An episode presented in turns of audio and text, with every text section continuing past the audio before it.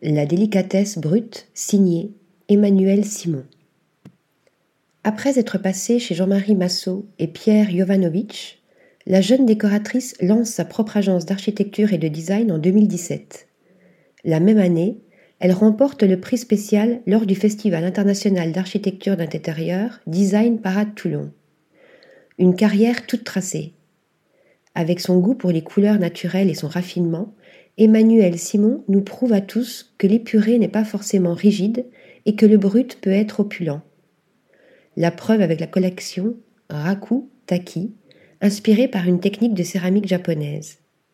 Parmi cet ensemble de pièces remarquables, nous retiendra les deux véritables petits bijoux que sont le cabinet bar et le buffet, tous les deux habillés de cylindres en céramique immaculée, laissant apparaître de délicates craquelures. Article rédigé par Lisa Agostini.